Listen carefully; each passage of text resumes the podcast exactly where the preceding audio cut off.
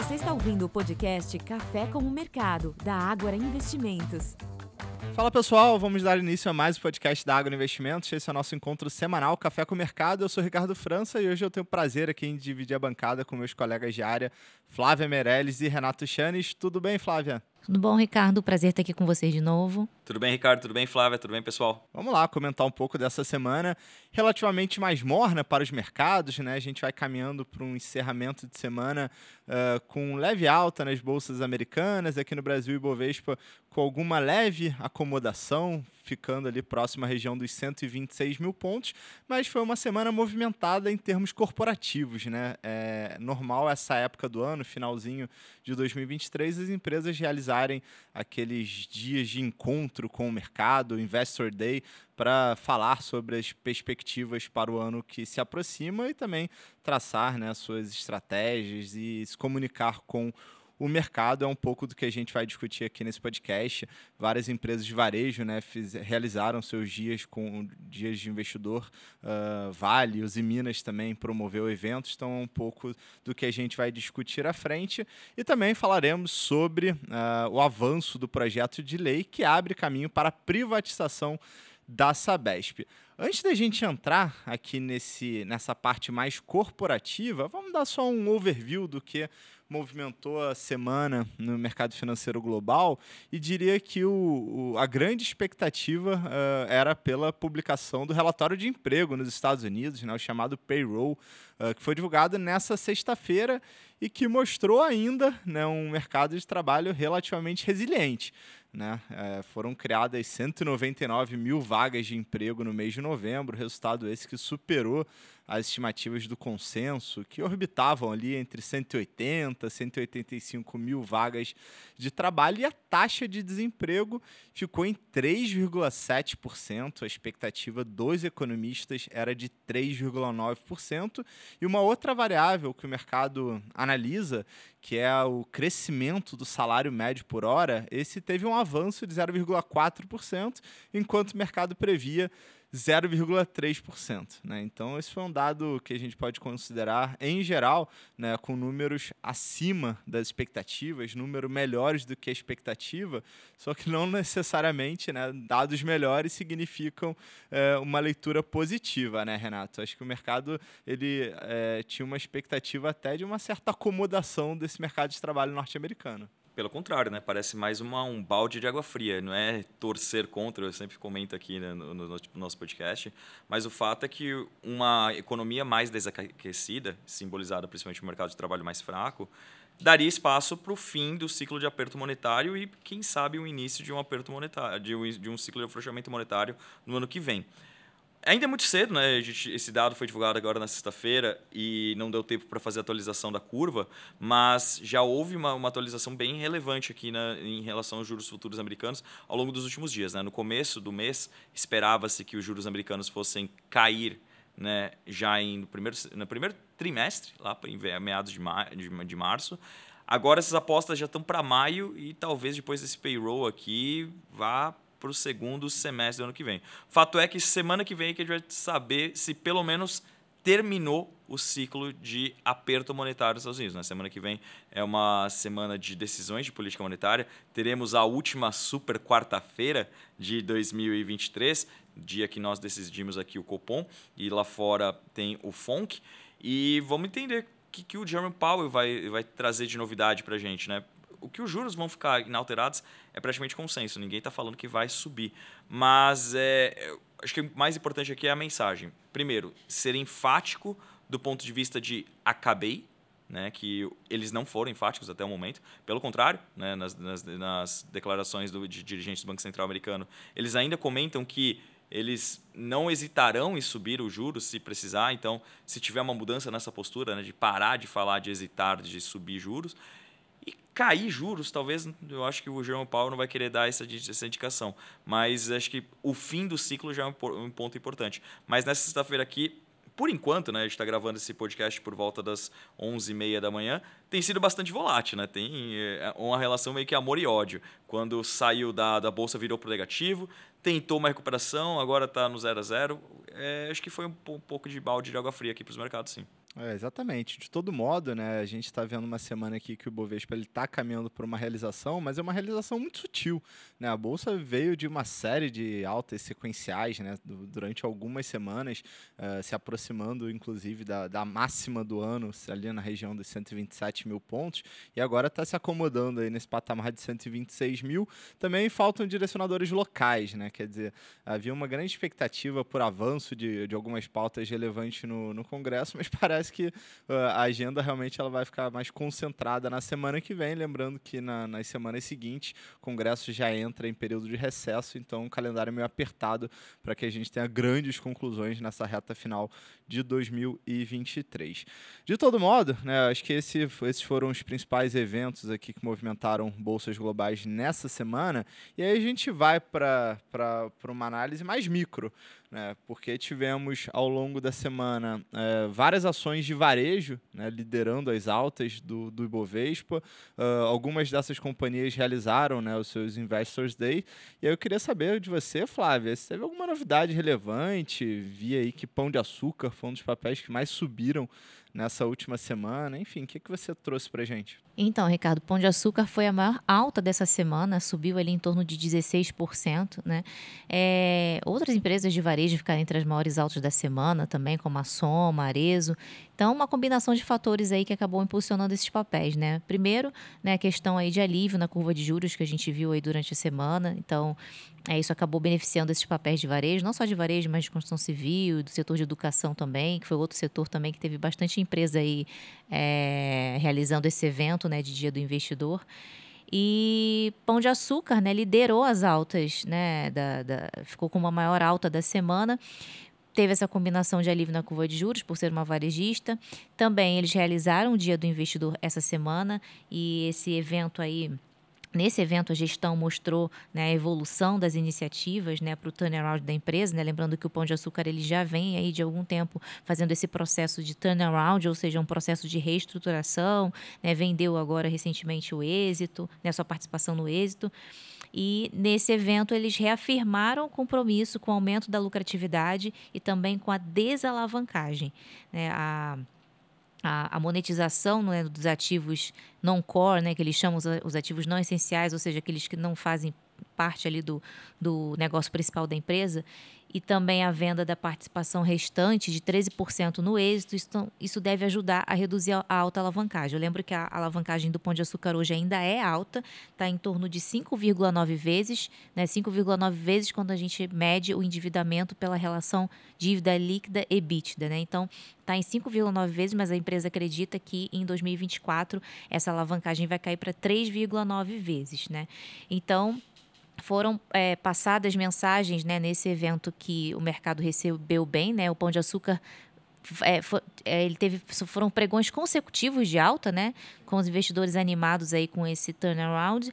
E mas além disso também o que pode ter impulsionado o papel essa semana foram alguns rumores, né, de que o, o pão de açúcar pode vir a se tornar uma corporation, né? O que é corporation? É quando uma empresa não tem um controle definido, né? Então a gente sabe, né, que é sabido aí por, pelo mercado que o Cassino, ele anunciou já alguns meses atrás que ele quer fazer desinvestimentos na América Latina, mas ele não deu muitos detalhes sobre isso. Então, é, existem rumores aí no mercado de que é, a, a, algumas grandes gestoras interessadas né, em comprar uma participação no Pão de Açúcar, né, e possivelmente é, com a saída do Cassino, mas isso não tem nada confirmado. O próprio, a própria gestão da empresa, no dia do investidor, eles é, é, afirmaram né, que eles não têm conhecimento sobre esses rumores, é, eles não têm nenhuma informação sobre quando ou como vai acontecer esse desinvestimento que o Cassino é, anunciou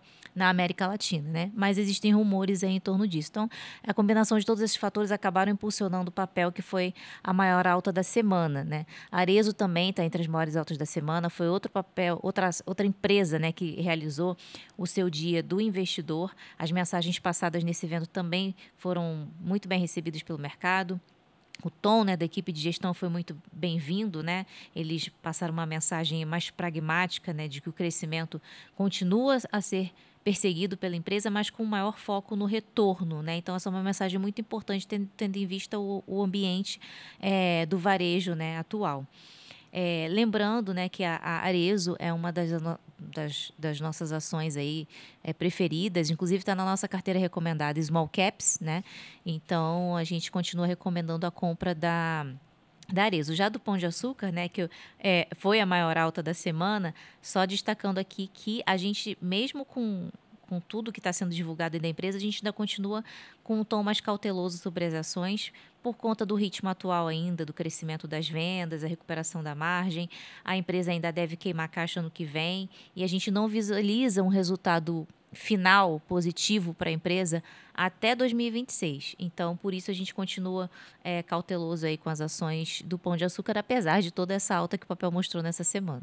Perfeito, Flávia. E de fato, né, a gente tem, tem observado um, até o um interesse de alguns investidores pelo setor de varejo, é, talvez pelo bom momento que a Bolsa atravessou nas últimas semanas. Né? Era um setor extremamente atrasado. É, obviamente tinha algumas oportunidades, só que o cenário prospectivo ele ainda não é um cenário é, dos mais animadores. Quer dizer, o PIB em 2024 é um PIB que desacelera em relação a 2023, então isso torna um desafio né, para o crescimento das vendas e por isso que você comentou aqui no caso da Arezo, como o mercado viu com bons olhos essa sinalização de foco no crescimento, mas também com um olhar atento a retorno. Né? Então é, é um pouco do que a gente espera né, das empresas, que elas sejam muito vigilantes na, na questão de, de retorno, de rentabilidade para o, o acionista. Então não é que não tenha opções no varejo, mas a gente precisa ser seletivo e é o que nós estamos fazendo né, nas nossas carteiras recomendadas agora para dezembro e provavelmente essa, essa mensagem ela prosseguirá para o ano calendário de 2024. E aí, Renato, queria saber também de, do, dos seus setores, né, das empresas que você acompanha, o que, que te chamou a atenção, né? Porque algumas delas realizaram esse encontro anual com os investidores, né? Acho que mudou o setor e a mensagem é a mesma, né? Foco na rentabilidade. Não teve nada diferente. É, várias empresas divulgaram, é, fizeram o Investor Day ao longo desses últimos dias. A, a VEG faz na sexta-feira, a Vale talvez tenha feito o mais importante na terça-feira, depois os Minas também fizeram. Mas a, a mensagem ela é basicamente uniforme, né? Foco em conter despesas e melhorar o retorno para o acionista. Isso está muito em linha com o que você acabou de falar, né? O PIB no ano que vem cresce, cresce menos do que esse ano. Então, num, num, num ambiente no qual o crescimento talvez não seja o principal driver, é, o que você precisa é, é conter gastos, melhorar a eficiência. Então, acho que essa aqui foi uma mensagem uniforme em qualquer um dos setores e qualquer um do que a gente continuar vendo daqui para frente. Acho que é um mote meio que global. É, é, é Ctrl-C, Ctrl-V que eles estão fazendo em cada um do, dos RIs, mas acho que é o que o investidor quer ouvir, é o que o buy-side, né, os gestores querem ouvir, é o que o estrangeiro quer ouvir, é, foco em eficiência. E é isso que a gente tem visto, uma busca incessante ali por eficiência. Mas alguns pontos me chamaram bastante atenção aqui, é, tanto na Vale quanto da Uzi Minas. Da Uzi Minas, acho que a mensagem foi geralmente mais positiva do que poderia se esperar. Né? É, o principal indicador para o ano a gente ainda não está definido, que é a negociação com as montadoras. Né? Lembrando que quase um terço das vendas da, da Usiminas são voltadas para as montadoras, né? GM, Ford, Volks, enfim, é, a, as principais montadoras. Não foi definido o preço, mas eles entendem que tem espaço para repassar preço. E o que eles foram muito vocais é sobre a necessidade de sobretaxação do, do aço importado. Né? É, já tem empresa brasileira diminuindo a operação, inclusive cessando a operação de altos fornos, e é uma decisão muito séria né, quando você desliga um alto forno, porque é, envolve muito investimento para ligar e para desligar, e então você parar é porque realmente está com uma, uma, visão um pouco mais cautelosa. O fato é que 25% da demanda aparente aqui no, no, no Brasil foi direcionada para aços importados. E o aço da China, por exemplo, quando chega aqui no Brasil, ele chega muito mais competitivo que o nosso, né? Então precisa ter sim algum tipo de medida é, paliativa do governo, né, para tentar reduzir isso. Isso é uma medida de protecionismo? Sim, é uma medida de, de protecionismo, mas a gente não pode esquecer que é adotada por, pela maior parte dos países. Tá? Estados Unidos sobretaxa uh, o material importado, a, a, União Europeia como um todo sobretaxa o material importado, a gente que realmente está com uma política um pouco mais flexível nesse sentido. Isso é resultado, por exemplo, dos últimos anos, quando começou a faltar um pouco de aço e para não onerar, por exemplo, a cadeia da, da, da construção civil, o governo deixou trazer aço importado com imposto diferenciado. Mas isso está começando a, a, refletir no resultado das companhias e a gente entende que a Uzi Minas, junto com outras companhias, eles vão ser bastante vocais nesse sentido. Mas a mensagem da, da Uzi Minas eh, foi, foi boa. O papel está numa alta muito forte, né? Quando você pega ali é, os últimos dois meses, né? O papel subiu demais. É, em um mês sobe quase 25%. Na minha opinião, tem muito da questão de ser um papel que estava com valuation largado, literalmente largado, né? Tava, chegou a negociar abaixo de duas vezes. É, então o juro, o juro fechou e aí o mercado passou a procurar o que a gente tem falado de beta. Né? A gente tem visto muito esse movimento de procura beta depois procura alfa. O que, que é isso, gente, quem está ouvindo? Né? O beta é o risco, o risco absoluto, então compra tudo. Sai comprando, porque a bolsa toda vai subir. E depois o risco relativo, é comprar aquele melhor do setor.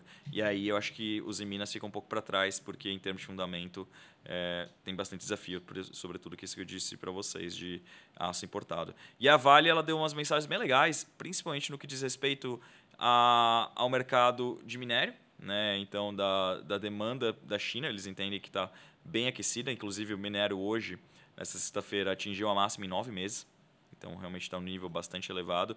E as mensagens têm sido geralmente positivas também do lado da demanda. É, várias siderúrgicas comprando é, estoque de minério de ferro para não, não, não ficar sem estoque de aço. Elas praticamente zeraram o estoque de aço, né? caiu bastante. Os traders estão começando a vender pontualmente. Então, é, eu acho que a, a mensagem, no geral, é positiva, junto com a perspectiva da divisão de metais básicos, né? sobretudo cobre né, com, com algumas mudanças que a gente teve na, no equilíbrio de oferta e demanda. Mas acho que o, o, mote, como eu falei no começo, é, é, justamente o mesmo que é no varejo, que eu acredito que seja o mesmo em petróleo, que eu acredito que seja em qualquer Eficiência, né? Eficiência é o nome do jogo. Exatamente. E aí também essa semana, pessoal, tivemos é, a aprovação, né, por maioria dos votos, do projeto de lei que abre caminho para a privatização da Sabesp, empresa de saneamento no estado de São Paulo, que atende é, mais de 370 municípios no estado, então realmente é um gigante. Né? E, e esse projeto já havia sido encaminhado pelo governo e houve a conclusão com a aprovação na quarta-feira. Uh, vamos lá, pessoal. Acho que aqui vale contextualizar alguns pontos importantes. Né? Primeiro que as ações da Sabesp elas vieram de alta ao longo das últimas semanas, inclusive era um papel que nós tínhamos e ainda temos nas nossas carteiras recomendadas de ações. E aí eu acho que a gente pode separar né, a, a análise em dois momentos. Existiam aqueles investidores, talvez mais de curto prazo, que estavam posicionados no papel aguardando né, a aprovação desse projeto de lei, que de fato foi concluída na quarta-feira. Não à toa, e talvez até surpreendendo alguns dos investidores, as ações na quinta-feira elas acabaram caindo, né? Porque tem um pouco desse critério de investidores de curto prazo que optaram por realizar parcialmente o seu lucro.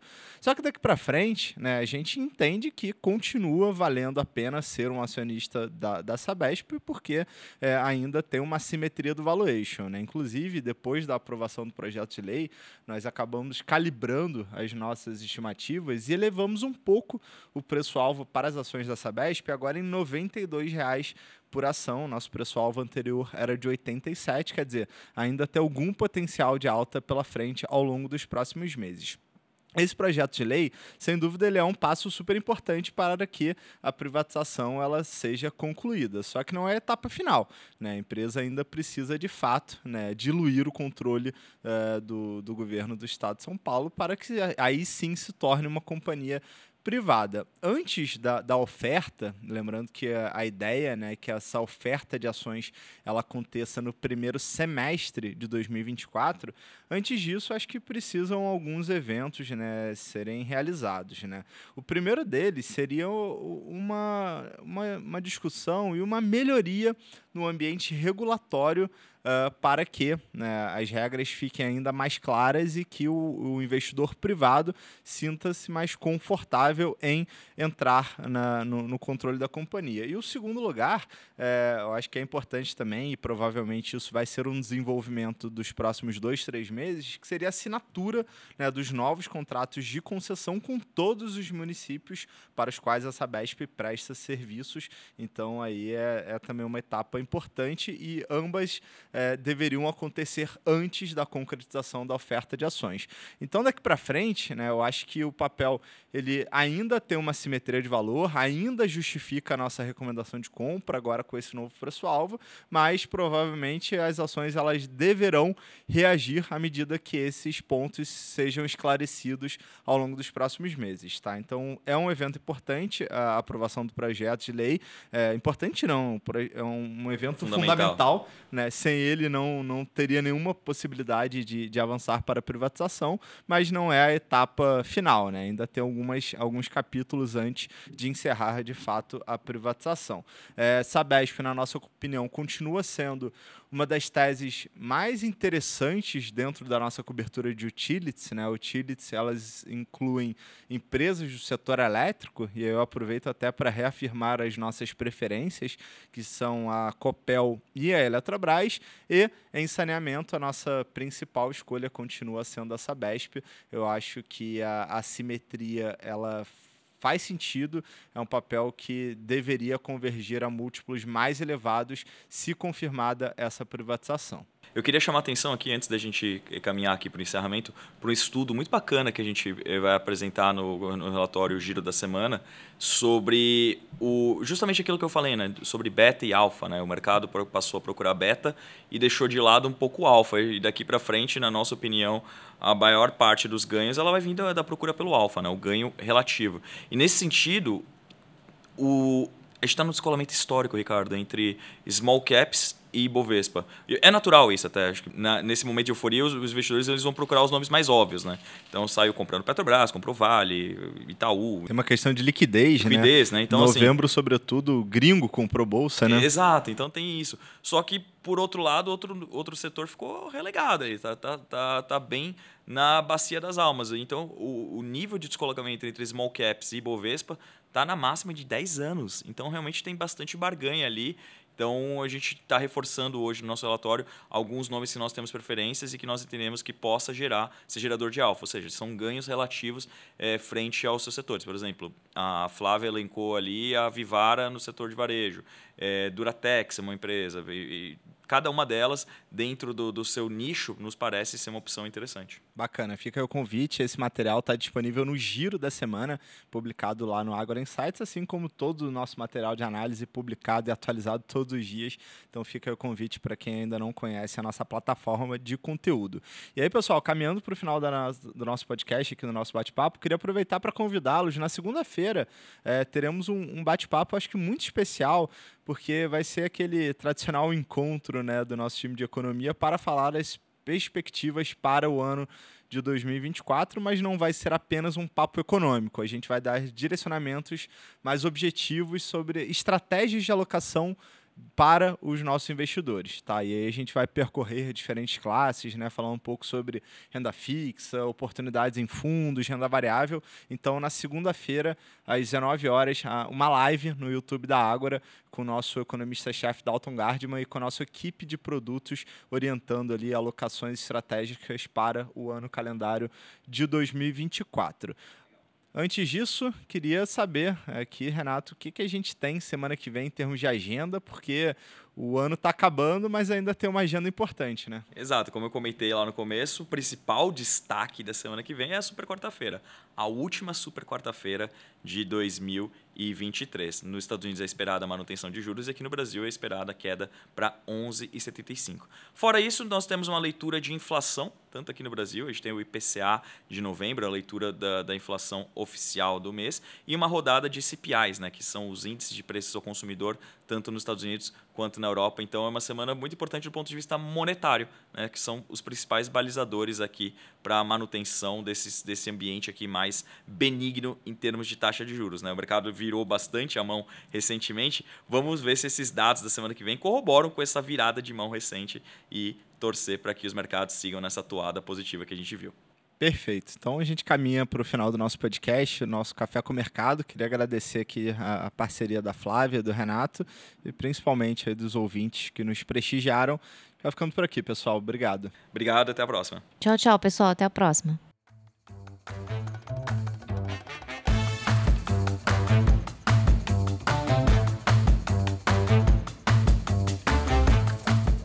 Este podcast não representa promessa de compra e venda ou recomendação de qualquer ativo financeiro, sendo única e exclusiva responsabilidade do investidor a tomada de decisão. Consulte os riscos das operações e a compatibilidade com o seu perfil antes de investir. Rentabilidade passada não é garantia de rentabilidade futura.